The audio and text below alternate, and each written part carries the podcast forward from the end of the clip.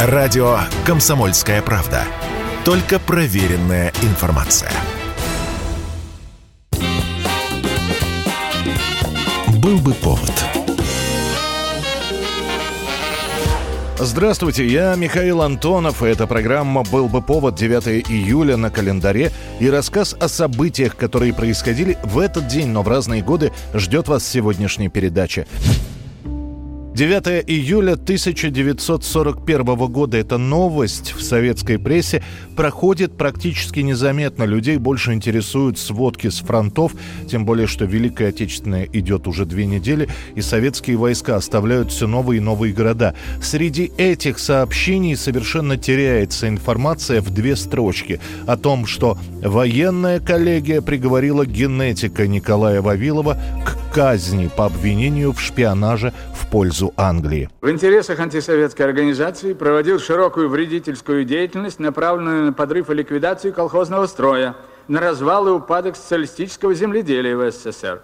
Нападки на ученого-генетика Николая Ивановича Вавилова начались еще во время Большой чистки в 1937-1938 годах. До этого генетикой особо не интересовались. И вообще для многих генетика, который занимался Вавилов, и селекционирование, которым занимался Мичурин, были одним и тем же. Что-то с чем-то скрещивают, что-то с чем-то смешивают, экспериментаторы, одним словом. Вавилов изучает иммунитет растений. Именно благодаря ему создает создается уникальная коллекция культурных растений, которая к 1940 году насчитывала 250 тысяч образцов. Эта коллекция широко используется в селекции и становится фактически первым в мире банком генов. Итак, профессор, вы хотите собрать в вашей стране весь растительный капитал Земли? Не только собрать и сохранить, но и засеять им наши поля. Я уверен, мы создадим новые сорта, вроде тех, о которых писал Геродот. Но были у Николая Вавилова и завистники. Бывший ученик Вавилова, тогда еще молодой ученый Трофим Лысенко, очень быстро схватывавший не только знания, но и партийную повестку, начинает открытую кампанию против Вавилова. В 1936-м Лысенко обрушивается на советскую генетику с критикой. Именно с той поры рождается фраза «генетика – продажная девка империализма». В ходе начавшейся борьбы многие советские генетики были арестованы, самого Вавилова какое-то время защищал от преследования авторитет крупного международного ученого. К сороковому году заступаться будет уже некому, и Вавилову вспомнят все. И что он писал письма в защиту участников шахтинского дела, и что на работу его продвигали откровенные троцкисты, припомнят все неудачные эксперименты и подсчитают, какой ущерб Вавилов принес науке. Следствие по его делу будет идти 11 месяцев. Приговор высшая мера наказания, но Вавилова не расстреляют. Он будет в ожидании приговора еще два года находиться в лагерях. Периодически станет писать прошение о помиловании. Все они останутся без ответа. Николай Иванович Вавилов умрет от воспаления легких и дистрофии в январе 1943 года.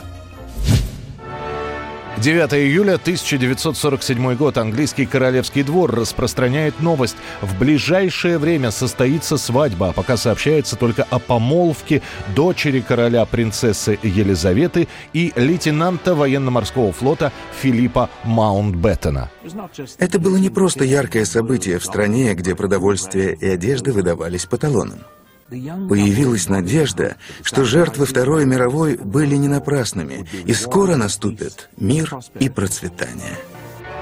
Дальше газеты, как будто соревнуясь друг с другом, рассказывают историю любви двух молодых людей. Выясняется, что знакомы Елизавета и Филипп еще с середины 30-х годов, когда юная дочь короля, которой было чуть больше 12 лет, с первого взгляда влюбляется в мальчика, который на 5 лет старше ее. Далее будет долгая переписка, Филипп отправится на фронт, Елизавета будет буквально забрасывать его посланиями. После войны лейтенант попросит аудиенции у короля, где сообщит, сообщит о своих дальнейших намерениях. Георг VI, которому, разумеется, доложили всю биографию юноши, дает согласие, но с условием, что о помолвке будет объявлено только после достижения Елизаветой совершеннолетия, то есть по английским законам 21-летнего возраста. Узнав о помолвке, ближайшее окружение короля соглашается, что это пойдет на пользу стране. Монархия Это божественная миссия, цель которой облагородить землю. Дать обычным людям идеал, чтобы стремиться к нему. Образец благородства, что поднимет их над их убогой жизнью – было и несколько препятствий. Филипп имел титулы принц греческий, датский и, по сути, мог претендовать на трон короля Греции или короля Дании. И его мать рассчитывала когда-нибудь вернуться в ту же самую Грецию. Но брак спутывал все карты. Ей так и не удастся уговорить Филиппа повременить с женитьбой. А он после бракосочетания откажется от своих титулов. Будет еще один минус. Филипп хоть и из знатного рода, но беден. И снова состоится долгий разговор с матерью. И она даст сыну бриллианты, оставшиеся некогда от роскошной тиары. Эту драгоценность мать Филиппа получила в подарок от императора Николая II и его супруги Александры Федоровны на собственную свадьбу. Из одного из бриллиантов Филипп сделает кольцо для помолвки, остальные пойдут в качестве подарка на свадьбу, которая состоится осенью 1947 года. 9 июля 1996 года. Новость, которую широко обсуждает андеграундное сообщество и которая совершенно незаметно проходит для всех остальных. В 42 года умирает от саркомы музыкант, композитор, автор многочисленных перформансов Сергей Курехин. Мы находимся на съемках фильма Сергея Дебишева. Фильм приключенческий, я бы даже сказал исторический. Все действие происходит в Китае. Два отважных белогвардейских офицера попадают в одну тайваньскую деревеньку. Они в смертельной опасности, но на помощь им приходит внезапно ожившая мумия Карла Маркса. И Карл Маркс при содействии африканских пигмеев, пигмеев выручает спутников от смертельной опасности. Все заканчивается сценой вакханалии в гробнице фараона. Спасибо. Его имя было известно больше, чем то, что он делал. И вряд ли сейчас большинство вспомнит хоть что-нибудь из музыкальной палитры группы «Поп-механика», которую некогда создал Сергей.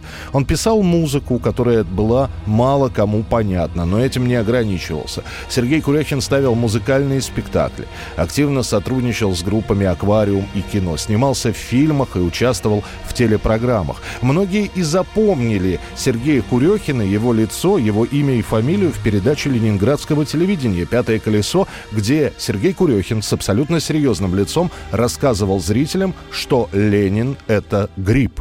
Это броневик, хорошо нам известный броневик, на котором Владимир Ильич выступал. Это разрез броневика, это его внутренняя часть. А теперь обратите внимание, это мухомор, а это грибница. Обратите внимание, что грибница и броневик в срезе своем практически идентичны. Главный русский авангардист. Именно так Курехина называют на Западе, где он с удовольствием выступает. Во время одного из концертов Сергей Курехин чувствует боль в груди, подумают о приступе, о микроинфаркте, но после, уже в больнице, МРТ покажет у Курехина саркома. Сердце попробуют спасти, однако спустя три недели после операции в Покровской больнице Санкт-Петербурга Сергей Курехин скоропостижно скончается.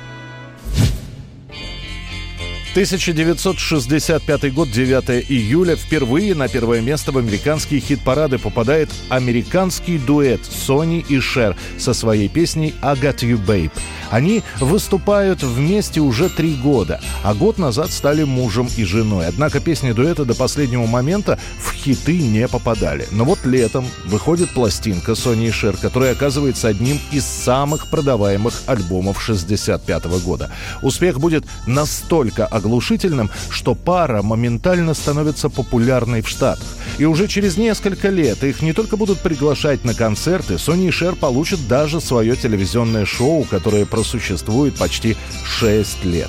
А вторая волна популярности песни «I Got You Baby» наступит в середине 90-х, когда эта песня станет главной в картине «День сурка». I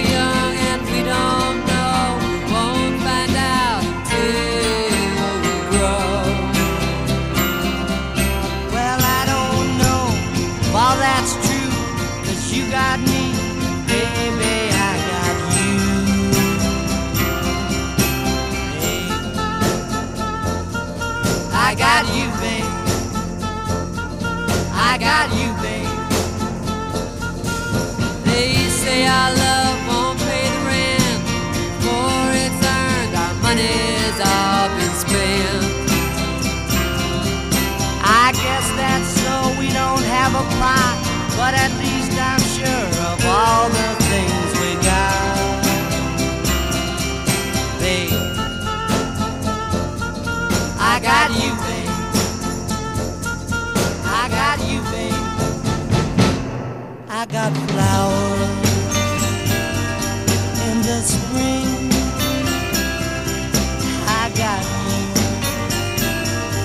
Wear my ring. And when I'm sad, you're a clown. And if I get scared, you're always around. Don't let them say your hair's too long. 'cause I don't care with you, I can't go wrong. Then put your